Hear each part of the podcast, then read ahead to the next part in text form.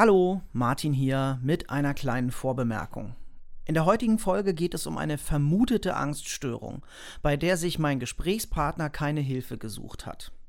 Die Folge ist nicht dazu gedacht, irgendjemanden zu ermutigen, es mit einer psychischen Erkrankung alleine aufzunehmen. Und ich möchte gleichzeitig auch nicht, dass mein Gesprächspartner verurteilt wird dafür, dass er den Weg gewählt hat, den er nun mal gewählt hat. Am Ende gilt, er würde es nicht nochmal so machen und ich kann nur empfehlen, lieber einmal zu viel zum Psychologen oder zur Psychologin als einmal zu wenig. Und jetzt viel Spaß mit der heutigen Folge. Kopf hoch. Der Podcast über kranke Psyche und kranke Sprüche.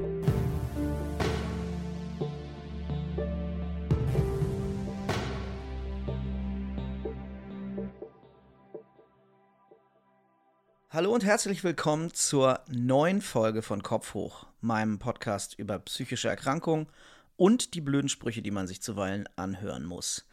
Ich habe mich schon ziemlich oft vorgestellt, aber ich sag's nochmal, ich bin Martin Spieß, Schriftsteller, Musiker und Comedian und ich habe selbst eine Depression und leide unter Zwangsgedanken.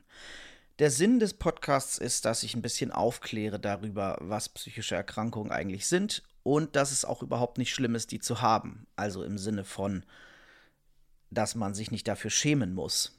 Also es ist schon schlimm, die zu haben, weil man ganz schön darunter leiden kann. Wie wir auch in der heutigen Folge lernen. Kurze Inhaltswarnung. Hier geht es um eine vermutete Angststörung und auch die Angst davor, sich zu übergeben. Wenn euch das also zu viel ist oder euch zu nahe geht, dann überspringt die Folge lieber oder hört sie nur mit jemandem, der euch unterstützen oder mit dem ihr über die Folge reden könnt. Mein heutiger Gast ist nicht nur ein ganz fantastischer Musiker, sondern auch ein ganz lieber Freund von mir und Kollege meines Comedy-Duos Das Niveau, Sören Vogelsang. Hallo Sören, schön, dass du da bist. Hallo Martin, schön, dass ich hier sein darf. Der Podcast heißt Kopf hoch, in Anlehnung an die blöden Sprüche, die man sich zuweilen anhören muss. Hast du so einen Satz, gibt's, oder eine Top 3 vielleicht sogar, fällt dir auf Stichwort was ein, wo du sagst, ja, das habe ich sehr oft gehört? Oder habe ich mir vielleicht sogar selber gesagt? Ja, selber gesagt, also selber gesagt, nicht wirklich, aber schon irgendwie äh, gedacht, so, dieses ist doch alles gar nicht so schlimm, äh, da musst du jetzt durch. So. Mm, okay. ja, kurioserweise bist du ja tatsächlich dadurch. Äh, und wie genau, das erzählst du mir jetzt ja. Ich habe eben schon gesagt, vermutete Angststörung, denn äh, du hast das nie therapeutisch oder irgendwie ärztlich abklären lassen. Genau, ja. Kannst du, weißt du genau warum nicht? Oder war das einfach ein, nö, ich probiere das mal so? Das war eher ein, ich probiere das mal so. Also, ähm, ja, es ist mir halt auf der Bühne aufgefallen irgendwann, dass es halt immer wieder gekommen ist und dann auch permanent auf der Bühne halt immer mit dabei war, zumindest am Anfang von den Shows. Du sagst es, was meinst du genau?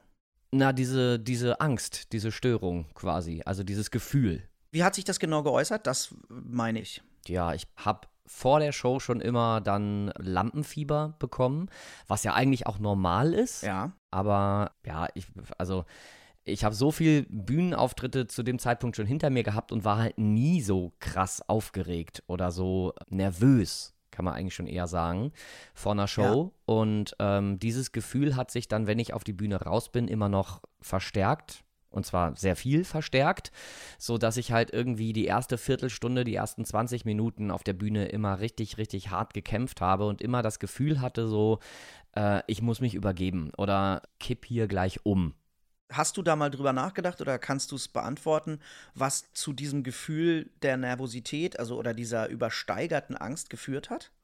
Das kann ich tatsächlich nicht. Ich weiß nicht, woher die gekommen ist. Also die war irgendwann, war sie da. Einfach. Es gibt da wirklich keinen genauen Zeitpunkt, keine Ahnung. Also es ist halt dann aufgetreten irgendwann und dann habe ich es halt abgetan oder habe halt gedacht, naja, bin ich halt irgendwie nervös oder habe halt was Komisches gegessen oder äh, war heute irgendwie ein stressiger Tag oder so. Und als es dann halt immer häufiger wurde, äh, ja, kam dann so dieses, hm, seltsam. Ja, das ist bezeichnend, das höre ich immer wieder in Gesprächen, ob nun mit FreundInnen oder KollegInnen, dass die am Anfang sich auch erstmal so mit wie fast wie mit einer staunenden Neugier irgendwie so wundern, was ist das denn? Das ist ja, also, und wenn es dann halt nicht weggeht, dann ist es halt eher so ein, oh shit, da muss ich vielleicht mal hingucken. Ja, genau. Ähm, ja, im Vorgespräch hast du gesagt, dass du vielleicht naiv gedacht habest, das geht schon wieder weg. Das ist es ja dann nicht. Was hast denn du dann gemacht? Ich habe tatsächlich erstmal gar nichts gemacht, weil in dem, äh, zu dem Zeitpunkt nicht so viele Shows anstanden auch. Und ich dann die zwei oder drei, die noch da gewesen sind, dann halt einfach gesagt habe, die, die äh, bringe ich jetzt noch rum, das schaffe ich noch. Wobei es ja dann bei einem Konzert, das war auf einer Hochzeit auch dummerweise noch gewesen. Also es war zum Glück nicht irgendwie während der Trauungszeremonie oder sowas, sondern danach einfach bei der Hochzeitsparty, als wir als Band da waren. Also ich mit meinem Perkussionisten und meiner Cellistin noch mit dabei. Da ist mir halt von jetzt auf gleich dann so komisch geworden, dass ich halt wirklich von der Bühne runter bin und auf die Toilette bin. So, das war das krasseste, was ich in diese Richtung dann erlebt habe. Und dann waren erstmal ja, waren erstmal wenig Shows, bis keine Shows. Und dann kam eine Anfrage, ob ich nicht auf einem Kreuzfahrtschiff arbeiten wollen würde. Und dann bin ich zum Casting gegangen. Und beim Casting war auch keine Angst oder sowas da. da äh, das war viel zu früh am Morgen. und äh, dann habe ich mich vorgestellt und dann hieß es ja, Herr Vogelsang, wir können uns das sehr gut vorstellen. Wann wollen Sie denn anfangen? Wir haben hier die drei Schiffe zur Auswahl. Wo wollen Sie denn hin? Und dann habe ich mir gedacht so, hm, ja, dann springe ich jetzt Kopf voran einfach, weil auf dem Kreuzfahrtschiff ist es dann halt so, dass man wirklich so gut wie jeden Tag auf der Bühne steht. Und ich dann gedacht habe, naja, also entweder es funktioniert und es geht irgendwann weg oder es geht halt nicht weg und ich habe ein Problem. ja, okay, und dann hättest du abbrechen können oder, oder hättest einfach abgebrochen? Ja, das, äh, darüber habe ich mir tatsächlich gar nicht so Gedanken gemacht im Vorfeld. Also vermutlich, also klar, wenn man ein gesundheitliches Problem hat, dann wird das schon irgendwie gehen, den Vertrag irgendwie, also aus dem Vertrag irgendwie rauszukommen. Äh, das habe ich mir zumindest gedacht. Ähm, aber soweit ist es ja zum Glück nicht gekommen. Das zieht sich ja so durch dein Leben sowieso, aber eben auch durch diese Geschichte der ja, vermuteten Angststörung, dass du dich gar nicht so richtig dolle groß immer in irgendwelchen Gedanken verlierst, sondern dass du one step at a time, ein Schritt nach dem anderen mäßig sagst, ich mache mir jetzt erstmal keine weiteren Gedanken, ich gucke jetzt, also das ist jetzt der Weg. Sprichwörtlich die Flucht nach vorne auf dieses Schiff. Und wie du mir im Vorgespräch gesagt hast, du hättest dann, wenn es irgendwie schlimmer geworden oder wenn es nicht besser geworden wäre, dann hättest du dir weitere Gedanken gemacht. Wie machst du das? Jetzt mal ganz blöd gefragt. Wie, also, da, weil das ist, das ist etwas, womit sich VerhaltenstherapeutInnen tagtäglich mit sehr vielen PatientInnen beschäftigen und sehr viele Menschen, die unter psychischen Erkrankungen leiden, tagtäglich üben müssen. Nämlich dieses Achtsamsein und im Jetzt sein. Und du scheinst es halt einfach so irgendwie zu beherrschen. Was ist dein Geheimnis? Raus damit ich bin Rheinländer. Äh, Ach ja, scheiße. Ich wusste doch, irgendwas kommt da jetzt. nee, keine ah, Ahnung. Ja. Das ist, ist, eine saugute Frage. Ähm, ich, ich, glaube, das hängt tatsächlich einfach mit, mit, ja, mit, mit, mit meinem Gemüt, mit meiner Einstellung zusammen. Also, Vielleicht kommt das so von, von diesem Wandergehen, was ich habe. Ich gehe sehr, sehr gerne wandern und ich mache mir über Dinge wie, ähm, also na klar gucke ich irgendwie vorher jetzt, wie, wie könnte das Wetter werden. Aber meine erste Wanderung, die ich wirklich unternommen habe, war direkt der Jakobsweg, also knappe 800 Kilometer zu Fuß, quer durch Spanien und ein Teil von Frankreich. Und da habe ich mir halt vorher nicht wirklich viele Gedanken gemacht. Ich habe mir keine Gedanken gemacht, wo ich jetzt, äh, äh, welche Etappe ich wann mache, wo ich genau schlafe, äh, wie das Wetter da werden kann, was da irgendwie vom Terrain oder so mich erwartet, sondern ich habe den Rucksack aufgesetzt und bin losgegangen und alles andere hat sich auf dem Weg ergeben. Und das ist halt so auch dann meine Einstellung geworden. Also, wenn ein Problem kommt, befasse ich mich in dem Moment damit, wo das Problem da ist. Und ich mache mir halt nicht vorher schon irgendwie tausende Gedanken, was ist denn jetzt, wenn da irgendwie, äh, keine Ahnung, wenn ich halt abends keinen Platz zum Schlafen habe ja, dann muss ich halt entweder noch weitergehen, bis ich einen Platz finde, oder ich muss halt irgendwas finden, wo ich trotzdem pennen kann. Oder ich laufe meine Nacht durch. Das wird sich dann schon irgendwie, wird es schon, wird es schon sich fügen. Und das ist so, so generell irgendwie meine Einstellung geworden nach dieser ersten sehr großen Wanderung. Das erstmal schauen wir mal, dann sehen wir schon quasi. Es ist aber doch für dich als jemand, der eben so optimistisch beziehungsweise so wenig zweifelnd durchs Leben geht, bestimmt ein krasser Einschnitt gewesen. Also nicht nur für dich als Bühnenmensch und Künstler, du bist ja studierter Schauspieler, sondern auch als Mensch, der eben mit dieser optimistischen und fröhlichen Lebenseinstellung operiert hat, zu merken, oh, jetzt wird mir irgendwie hier gerade mein Lebensentwurf total durcheinander geschüttelt. Hast du da, oder war das auch nur ein, ja, äh, ist jetzt so, da muss ich mal eine Lösung finden, da gehe ich jetzt mal aufs Schiff. Also, das ist ja klassische Expositionstherapie, was du gemacht hast, ohne therapeutische Begleitung. Im Vorgespräch hast du gesagt, du würdest es heute wahrscheinlich nicht nochmal so machen, also nicht nochmal so ins kalte Wasser springen. Aber in dem Moment, als du es gemacht hast, wir reden jetzt von 2017, da war das einfach für dich naheliegend und alternativlos, Flucht nach vorne. Oder hattest du auch einfach Bock, aufs Schiff zu gehen? Ja, ich hatte auch einfach Bock, aufs Schiff zu gehen. Aber es ist ja so gewesen, dass ich halt plötzlich halt gemerkt habe, oh, das geht nicht mehr weg. So, das ist irgendwie immer mit dabei. Und das ja war schon irgendwie ein krasser Einschnitt, weil ich gemerkt habe, ich habe darüber keine Kontrolle. So, und ich bin generell jemand, äh, der gerne Kontrolle hat über äh, Dinge in seinem Leben und auch über den Körper. So. Und äh, das war schon krass, dass ich gemerkt habe, ich kann das nicht unterdrücken. Das ist einfach da. So, und das geht nicht weg. Das war schon so, so ein Ding, wo ich mir, wo ich mir Gedanken gemacht habe, so, oha, aber den Schritt jetzt noch weiter zu gehen und darüber nachzudenken, was wäre denn jetzt, wenn das nicht mehr weggehen würde, den habe ich tatsächlich noch nicht vollzogen. Also da ist dann halt das Schiff ich sage jetzt mal in Anführungszeichen, dazwischen gekommen, weil es war ja eine bewusste Entscheidung, aufs Schiff zu gehen. Aber es ist halt wirklich auch so passiert. Also äh, der Witz der Sache ist, dass ich mich wirklich nie beworben habe, sondern dass diese E-Mail aus heiterem Himmel gekommen ist, weil wahrscheinlich irgendjemand recherchiert hat, irgendwie Schauspieler in Berlin oder was weiß ich, und mich dann durch Zufall auf irgendeiner Schauspielplattform oder so gefunden hat und mich angeschrieben hat. Ähm, das war im Nachhinein auch mit der Personalführung da nicht mehr aufzuarbeiten, wie genau das da gekommen ist.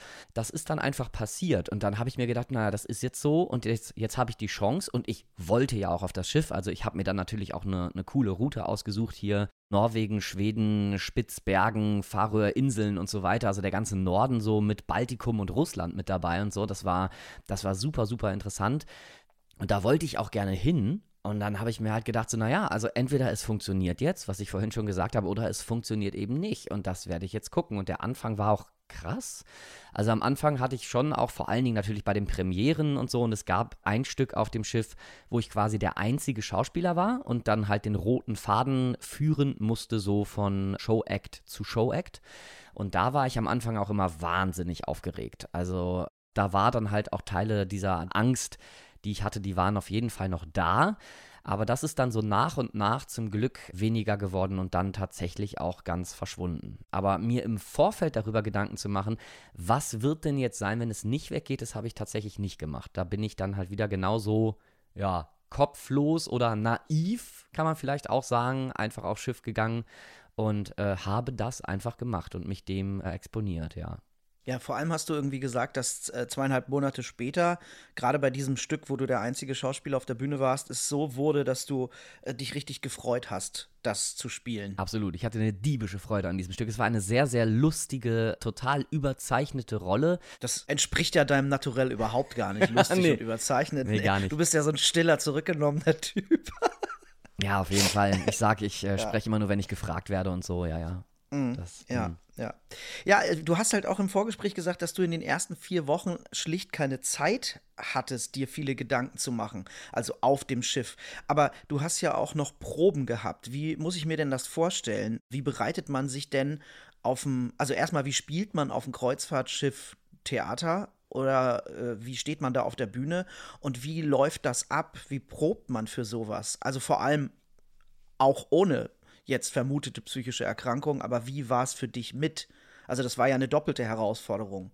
Also die Proben finden an Land statt. Das waren bei uns tatsächlich äh, mehrere Monate, weil ich muss da ein kleines bisschen ausholen, weil normalerweise ist es so, dass man, wenn man auf ein Kreuzfahrtschiff geht, also auf so ein großes Kreuzfahrtschiff jetzt, das waren ja, da sind ja, wow, wie viele Personen sind da drauf? Knappe 4000, glaube ich, irgendwas um den Dreh. Also zweieinhalbtausend bis dreitausend Gäste plus tausend Leute Crew. Das muss man sich ja auch immer klar machen, wie riesig so eine Crew von so einem Kreuzfahrtschiff eigentlich ist. Und man probt dafür, normalerweise halt hat man einen Monat Zeit für die Proben, weil man übernimmt vorhandene Stücke und geht dann an Bord und ist dann normalerweise noch eine Woche mit den anderen Schauspielern, die ja zu dem Zeitpunkt noch da sind, an Bord. Und die spielen dann noch, während man selber halt wirklich dann probt, mittags und nachmittags, und dann nach und nach die Stücke von den anderen Schauspielern übernimmt. So, da ist dann alles halt vorprogrammiert. Das Licht ist fertig, die Bühnentechnik ist fertig und sowas. Alles und man übernimmt nur die Show. Und bei uns war es halt so, das kommt alle, keine Ahnung, fünf, sechs, sieben Jahre mal vor. Es ist sehr, sehr, sehr selten. Wir hatten quasi einen kompletten Reboot. Also bei uns sind drei Stücke übernommen worden und zwölf Stücke neu hinzugekommen was eine riesige Menge ist. Also für zwölf Stücke mussten, äh, das ist natürlich jetzt nicht nur Schauspiel dabei, sondern auch Tanzstücke oder rein gesungene Stücke von den Sängern. Also die Cast an Bord ist so, dass man halt Akrobaten hat, Tänzer, Sänger und Schauspieler. Und die sind eigentlich auch nur in ihrem Teil jeweils unterwegs. So, und dann gibt es halt Shows, die finden zum Beispiel oben am Pooldeck statt. Das ist dann nur Tanz oder es ist nur äh, Gesang. Dann gibt es halt äh, Sachen, wo halt Akrobatik und Tanz zusammen sind und so weiter und so fort. Ne? Und bei uns sind halt, wie gesagt, zwölf komplett neue Stücke dazugekommen. Die mussten alle äh, eingeleuchtet werden. Also das Licht musste programmiert werden, die Bühnenteile mussten programmiert werden und so weiter und so fort. Und wir hatten dementsprechend zwei äh, oder sogar zweieinhalb Monate, glaube ich, Probe an Land was schon mal sehr ungewöhnlich ist. Und dann hatten wir eine Übergabe von zwei Wochen an Bord, wo wir dann langsam die Stücke übernommen haben, weil ja auch noch alles eingeleuchtet werden musste und so. Und das Ding ist, wenn man halt an Bord geht, man hat halt nicht nur dann das erste Mal die Proben auf den wirklichen Bühnen. Also wir hatten halt Räume, wo die Bühnen quasi abgeklebt waren, wo wir so ungefähr eine Vorstellung hatten, was wo ist. Aber so richtige Auf- und Abgänge mit den Türen, die man hat oder mit den, mit den Seitenvorhängen quasi, in die man muss, kann man ja trocken gar nicht üben, weil man weil das halt nicht da ist. So. Man betritt wirklich, wenn man auf das Schiff geht, das erste Mal die Bühne, auf der man wirklich spielt. Und hat dann halt die ganzen Stellproben und so weiter. Und während das Ganze läuft, die ganzen Proben halt, um halt wirklich da vor Ort die Stücke noch zu proben. Während das alles stattfindet, hat man noch Security- und Safety-Sachen. Also man muss noch einen Test schreiben über irgendwelche Security-Sachen. Äh, welchen Feuerlöscher benutze ich bei welchem Brand an Bord? Wo sind die zu finden? Äh, wo sind die Notausgänge? Was muss ich machen, wenn der Alarm ertönt? Was ist der folgende, die folgende Durchsage? Im Personalraum, was muss ich dann halt machen und so weiter, weil es gibt spezielle Durchsagen an Bord, damit man halt nicht sagen muss, Feuer, Feuer, es ist Feuer ausgebrochen, ja, und die ganzen Leute in Panik sind. Man braucht ja trotzdem, man muss ja trotzdem Leute, die im Personalbereich sind, auch erreichen, weil die ja eventuell zum Brandteam gehören könnten. Deshalb gibt es spezielle Durchsagen an Bord, die man halt dechiffrieren muss und die muss man lernen und darüber gibt es einen Test. So, das findet alles gleichzeitig statt am Anfang. Also man hat dann noch so Rettungsbootproben und diese Tests halt, die man machen muss und alles mögliche andere plus die ganzen Proben. Und deshalb habe ich halt gesagt, ich hatte am Anfang schlichtweg keine Zeit, mir irgendwie darüber Gedanken zu machen, weil die ganze Zeit 24-7 quasi Programm war. Das klingt ja nach einem Programm, das quasi wie auf den Leib geschnitten ist für jemanden, der psychisch gerade nicht so stabil ist. Also, also man hat halt was gute, zu, ja, man hat halt was zu tun. War eine richtig gute Entscheidung, glaube ich. Nee, aber vielleicht, vielleicht ist das tatsächlich gar nicht so dumm, weil man halt die ganze Zeit halt wirklich was zu tun hat und die ganze Zeit halt für besti auf bestimmte Dinge hinarbeiten muss und die ganze Zeit ein Ziel hat, dass man darüber halt wirklich keine Zeit hat nachzudenken. Vielleicht ist das gar nicht so doof. Und was ich dazu noch sagen wollte, also an Land waren wir ja ein sehr, sehr kleines Team. Also man, man ist ja nur mit vier Schauspielern zusammen und mit diesen vier spielt man halt auch alle Stücke. Klar, dann kommt dann mal ein Sänger dazu oder so, aber das wird ganz, ganz, ganz zum Schluss erst geprobt. Erst äh, finden die ganzen Proben nur mit den Schauspielern statt. Also die Stücke werden dann am Schluss erst zusammengesetzt. So mit dem Tanz, der noch dazwischen kommt und sowas alles. Ähm. Und da ich halt nur drei Kollegen hatte und wir halt, ja, fast jeden Tag dann, also von montags bis freitags halt geprobt haben, waren die Proben sehr, sehr entspannt, weil man hat sich halt kennengelernt und so langsam halt zu dem Stück hingeprobt quasi. Oh, was, heißt langsam? Also das ist auch eine Übertreibung, weil wir hatten für ein Stück eigentlich nur, ich habe, äh, ich glaube, am Anfang neun verschiedene Stücke gespielt und wir hatten für ein Stück halt maximal fünf Tage Zeit. Vom, von der ersten Leseprobe bis zu, wir machen jetzt einen Durchlauf. Das ist nicht viel Zeit, weil man normalerweise wie lange probt? Ich bin kein Schauspieler, deswegen. Also normalerweise, wenn man irgendwie ans Theater geht oder so, hat man einen Monat bis äh, äh anderthalb für so, ein, für so ein Stück. Und wir hatten halt ah, fünf okay. Tage. und klar, die Stücke sind nicht ganz so lang, aber wir hatten schon durchaus auch Stücke dabei, die dann halt zwei Stunden gingen, aber das war dann die Ausnahme. Ähm, oder halt zum Beispiel auch so, sowas wie ein, äh, wie ein Krimi-Dinner, was dann halt über mehrere, also was dann halt immer so in Akten zwischen dem Essen halt stattfindet. Ähm, wo man dann halt auch immer noch gucken musste, weil die Gäste halt mitraten können, je nachdem, was passiert, wie geht das Stück weiter, sodass man halt mehrere Sachen im Kopf behalten musste. Das war auch äh, krass. Und das, das Derbste ist eigentlich, dass man halt so viele verschiedene Sachen hat, die man spielt. Und äh, halt immer springen muss im Kopf zwischen den einzelnen Sachen.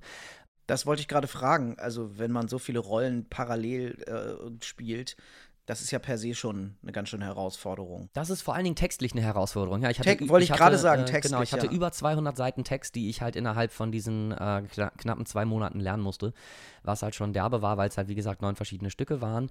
Aber ich wollte halt darauf hinaus, dass an Land die Proben für mich wirklich ohne Angststörung, also komplett ohne Angststörung waren. Die waren sehr, sehr entspannt, weil es halt in diesem super kleinen Kreis war. Es, waren kein, es war kein Publikum da.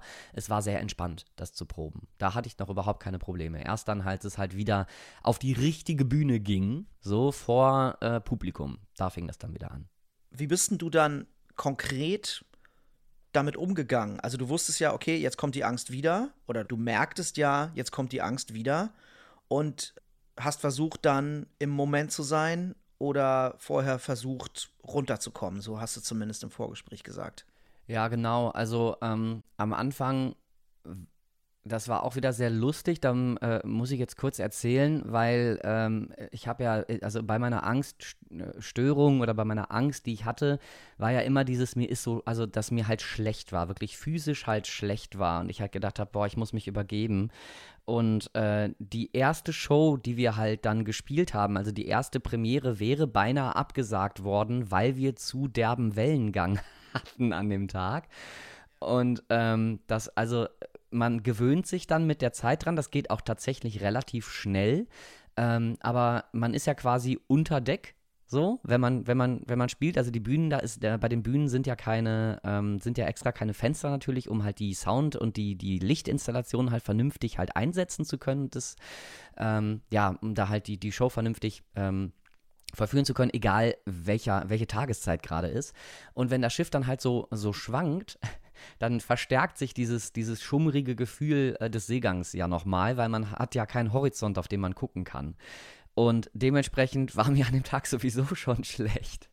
Und äh, da, da habe ich das, also bei dem, beim ersten Auftritt habe ich es tatsächlich gar nicht so gemerkt, weil ich halt nicht wusste, woher das jetzt kommt.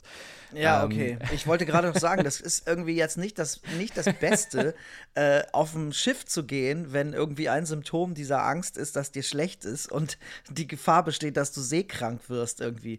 Ja, okay, du kannst das irgendwie gerade mit einem Lachen erzählen. Also das heißt, du hast auch diesen ersten äh, Auftritt irgendwie über die Bühne bekommen. Ja, und die folgenden dann auch. Also es, äh, es ging ja dann nicht direkt weg. Also es war ja nicht so, dass es halt wirklich nee, klar. Äh, von, von jetzt auf gleich weg war, sondern. Du hast ja vor allem auch noch eine Angst vor der Angst entwickelt. Ja, genau. Ja, das, das ist halt, äh, das ist auch, glaube ich, eigentlich echt das Fieseste, weil man hat dann die Angst davor, dass die Angst wiederkommt. Also, dass man halt diese, diese, ähm, diese, dieses Fluchtgefühl, dieses Unwohlsein, dieses Schlechtsein halt, dass das wiederkommt. Und dann guckt man natürlich noch umso genauer in meinem Körper. Ist es jetzt soweit? Ja, ja, ist es jetzt soweit? Ja, ist es jetzt soweit? Ja, klar, klar. Ne? Ja. Und ähm, das ist dann halt irgendwann tatsächlich weniger geworden und irgendwann habe ich dann gemerkt, boah, es ist weg. So. Aber das hat eine, ein Weilchen gedauert. Also das war so, na, ich schätze mal so den ersten Monat wird sich das schon noch immer weiter durchgezogen haben. Ich kann es tatsächlich jetzt äh, rückblickend gar nicht mehr so ganz genau sagen, wann es dann weg war. Aber irgendwann war es dann halt weg.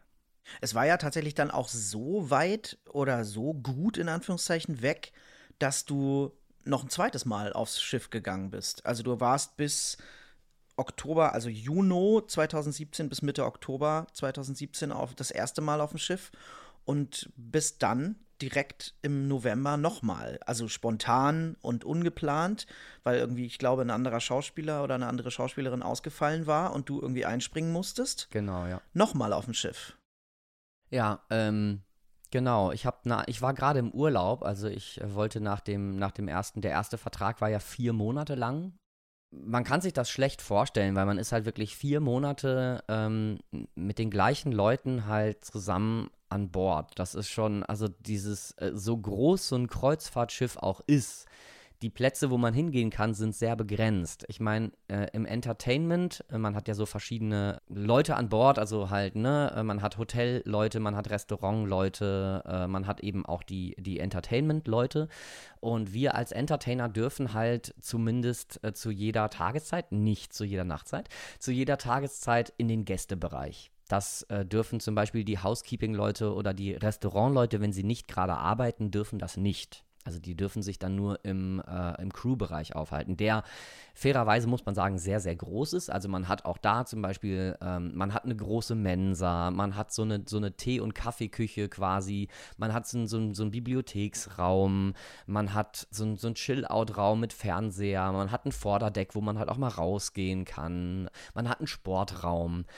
Aber dieser Platz ist auch trotz, dass wir in den Gästebereich dürfen, ist dieser Platz sehr begrenzt und irgendwann geht einem alles auf den Sack. Also vier Monate ist schon sehr viel Zeit. Das Gute am Entertainment ist halt auch, wir können, wenn die, wenn die Proben dann mal weg sind, und das sind sie eigentlich nach den ersten zwei, drei Wochen. Bei uns war es halt dann nochmal blöd, weil bei uns hat zweimal ein Schauspieler gewechselt, weil der erste krank geworden ist und der, der krank geworden ist, dann gegangen ist. Und derjenige, der für ihn eingesprungen ist, der ist auch wieder gegangen nach nur zwei Wochen, weil er das alles nicht ausgehalten hat. Und dann kam ein dritter und dementsprechend hatten wir äh, die ersten, ja, also über die ersten zwei Monate lang immer wieder Proben was dazu führte, dass halt ich auch tagsüber dann nicht wirklich rausgekommen bin. Also äh, wir waren zweimal in Spitzbergen oben und ich habe Spitzbergen tatsächlich nie betreten. Ähm, doch, doch, ich habe es betreten beim zweiten Mal für, ich glaube, 30 Minuten. Also einmal kurz Spaziergang vorm Schiff quasi und dann wieder an Bord gehen, ähm, weil ich halt Proben hatte.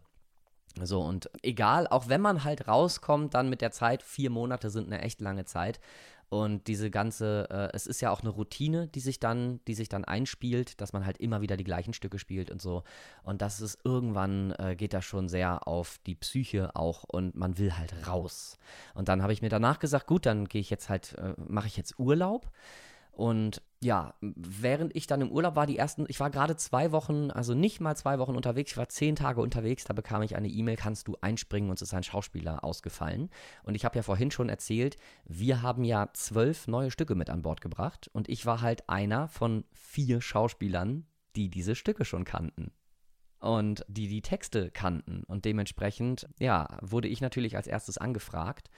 Und dann habe ich gesagt, so, naja, dann mache ich das jetzt halt. So, es bietet sich gerade an.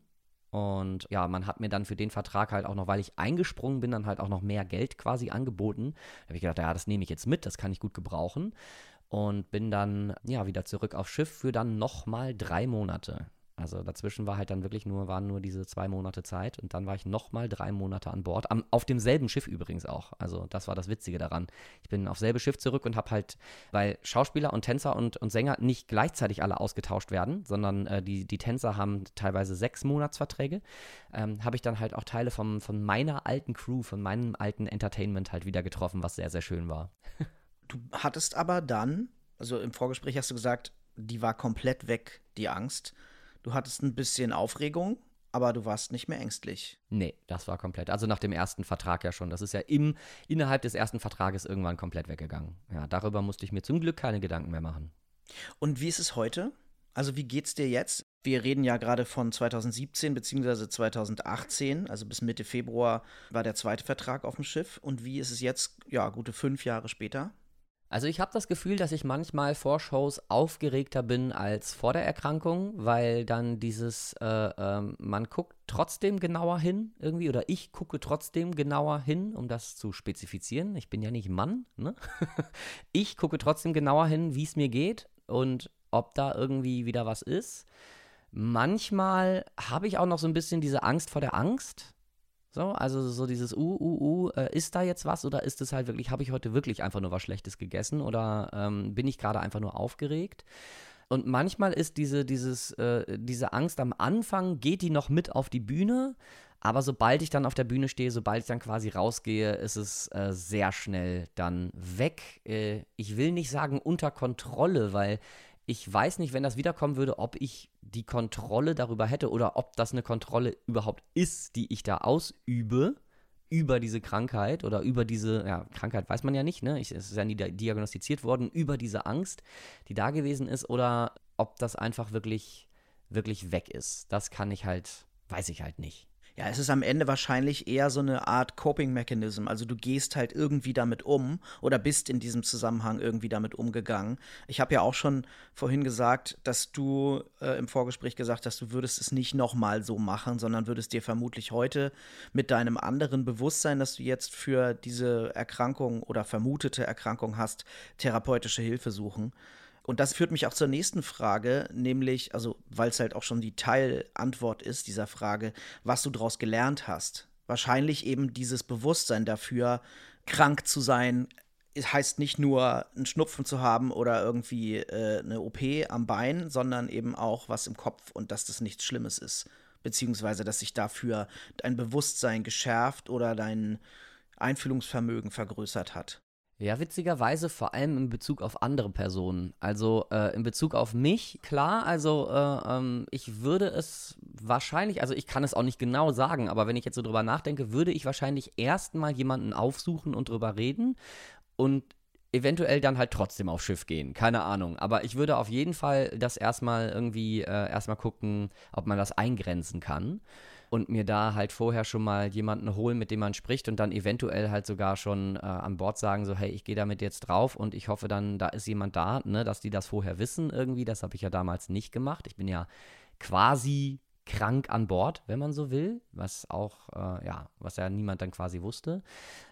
Aber ja, ich würde mir heute Hilfe holen. Aber bezogen auf andere Personen ist es halt so, dass es für mich sehr viel klarer geworden ist, dass es halt, äh, dass es halt Krankheiten gibt, wo man halt einfach nichts gegen tun kann. Und die sind einfach da und derjenige fühlt in dem Moment halt so, wie er nun mal fühlt. Und deshalb halt auch, wo ich, also Momente oder Situationen, wo ich äh, ähm, mich über jemanden lustig gemacht hätte oder jemanden damit irgendwie direkter konfrontiert hätte, da gehe ich heutzutage eher so einen Schritt zurück und spreche lieber vorsichtiger darüber oder spreche das vorsichtiger an und äh, oder vielleicht auch gar nicht und versuche halt einfach damit, ja, besser umzugehen im Bezug auf andere Menschen. Aber das heißt, dass du bei dir eben immer noch nicht so ganz, wie du eben schon gesagt hast, sicher bist. Ne, vor dem Auftritt habe ich jetzt was Falsches gegessen oder kommt da jetzt die Angst zurück? Ich erinnere mich an eine Situation 2021 im Sommer, wo wir mitten in der Pandemie einen Auftritt hatten und du vorher auch meintest, Martin, äh, ich weiß gerade nicht, ob jetzt gerade vielleicht wieder die, die, die Angst zurückkommt oder was es hier ist, nur dass du Bescheid weißt und dass du mit auf mich achtest. Und das hat mich natürlich gefreut, dass wir so viel offener über unsere psychischen Verfassungen kommunizieren. Das fand ich cool, weil man dann eben auch merkt, okay, man achtet wirklich aufeinander und ist nicht nur auf der Bühne, um irgendwie Jokes zu reißen. Und das hat mich meine psychische Erkrankung definitiv auch gelehrt, öfter und besser Acht zu geben, wie geht es mir und vor allem, wie geht es anderen Menschen? Kann ich mich jetzt gerade vielleicht mal besser einfühlen in mein Gegenüber und besser auf, ja, vielleicht die Issues, die gerade akut sind, eingehen oder vielleicht auch einfach mal Schulter sein oder was auch immer. Also auf jeden Fall und, und auch das Ganze zu kommunizieren, weil das war ja auch das, ne? Ja, überhaupt, überhaupt zu kommunizieren, genau. Auszusprechen irgendwie, hey, mir geht's so und so und nicht irgendwie aus einem falsch verstandenen Männlichkeitsbild nicht darüber zu sprechen, äh, weil man hat ja nicht psychisch krank zu sein. Das ist ja, das ist ja ein, ein Ausdruck von Schwäche und ja, das war, es ist auch, glaube ich, halt äh, auch jetzt so rückblickend gesehen, also auf, auf unsere gemeinsame Bühnenzeit auch rückblickend gesehen, war das ja vielleicht auch einer der Punkte, dass, äh, also ich konnte das damals A nicht so einordnen, ne? Aber ich glaube, selbst wenn ich es gewusst hätte, du hast es ja damals nicht kommuniziert quasi, beziehungsweise wusstest es wahrscheinlich ja selber noch nicht so genau zu dem Zeitpunkt. Wenn ich es, selbst wenn ich es gewusst hätte, hätte ich vermutlich nicht so damit umgehen können, wie ich es halt äh, heute durch die eigene, äh, ja, durch diese eigene Angst äh, gelernt habe, damit umzugehen. So. Ja, absolut. Also ich, ich habe ja auch lange gebraucht, um überhaupt das zu, A, äh, zu erkennen, was bei mir los ist. Also und die, die, die Erkrankung war ganz sicher in der einen oder anderen Form während unserer gemeinsamen Bühnenzeit. Also für ZuhörerInnen, die jetzt gerade nicht wissen, wovon wir reden, 2010 bis 2015 sind Sören und ich als Comedy-Duo Das Niveau sehr intensiv getourt Und ich glaube, in, auf die eine oder andere Weise war das schon da. Und ähm, ich habe es halt irgendwie unter, ja, genau wie du, äh, ich habe vielleicht das Schlechtes gegessen oder ich habe einfach Liebeskummer oder ich hab, bin verkatert oder was. Ich habe es halt irgendwie unter verschiedenen Überschriften irgendwie abgeheftet, aber nie unter der richtigen. Und das war auch der Grund, ich bin ja Ende oder Anfang 2015 ausgestiegen bei das Niveau, weshalb ich dir dann 2019 wieder zugesagt habe, weil ich wirklich das Gefühl hatte, wir haben beide vielleicht auch, nicht nur, aber vielleicht auch durch unsere Krankheitswege irgendwie Veränderungen erfahren, die es mir dann möglich gemacht haben zu sagen, ey, cool, ja, ich glaube, wir sind jetzt einfach andere Menschen geworden und wir können dieses Projekt, das ja immer noch geil ist, auf eine ganz andere Art und Weise fortführen, weil wir eben ja viel mehr Bewusstsein haben, Kommunikationsfähigkeiten erlernt haben und jetzt einfach auch offen sagen können, ey du, gerade geht's mir nicht so gut, ich mag nicht. Oder auch auf der Bühne zu sagen, also wie bei unserer letzten Minitour Anfang 2022, wo ich einfach an zwei der vier Abende äh, es mir richtig scheiße ging und ich dachte, ich kann nicht auf die Bühne und ich dann aber auf die Bühne gegangen bin, das offen kommuniziert habe und von vor allem den Fans ganz viel positives Feedback kam, ob nun über soziale Medien oder direkt danach am Merch stand, weil die gesagt haben, ey, toll, dass du damit so offen umgehst, da ist man nicht so allein. Oder auch schon davor, als du dann halt gesagt hast, ich, du, ich weiß nicht, ob ich heute auf die Bühne gehen kann, ne? dass ja. ich halt dann auch ja. sagen konnte, so, also ich glaube, damals hätte ich gesagt, so, jetzt reiß ich mal zusammen, wir gehen da jetzt raus und dann machen wir das und dann genau. wird die genau. Show geil und heute habe ich halt gesagt, ja. naja, wenn es nicht geht, dann geht's halt nicht. Dann ist das halt so. Dann gehe ich da gleich raus und sage, sorry Leute, ähm, ich hoffe, ich kann euch jetzt hier noch irgendwie zwei, drei Songs solo spielen. Ich hoffe, ihr seid nicht zu sauer, aber dem Martin, dem geht's heute einfach scheiße und äh, der kann nicht auf die Bühne kommen. Ja. Ähm, apropos Scheiße gehen, du hast im Vorgespräch von der Aufnahme deines letzten bzw. aktuellen Albums Optimismus Prime erzählt dass du gesagt hast, da hattest du zwei Tage, an denen gar nichts mehr ging. Magst du davon noch ein bisschen erzählen? Also ich hatte wirklich zwei, zwei Tage, an denen gar nichts mehr ging, das stimmt. Äh, aber ich hatte halt oft äh, öfter dieses, ich habe ja bei diesem Album, wie auch bei den Alben vorher, ich mache ja quasi alles selber.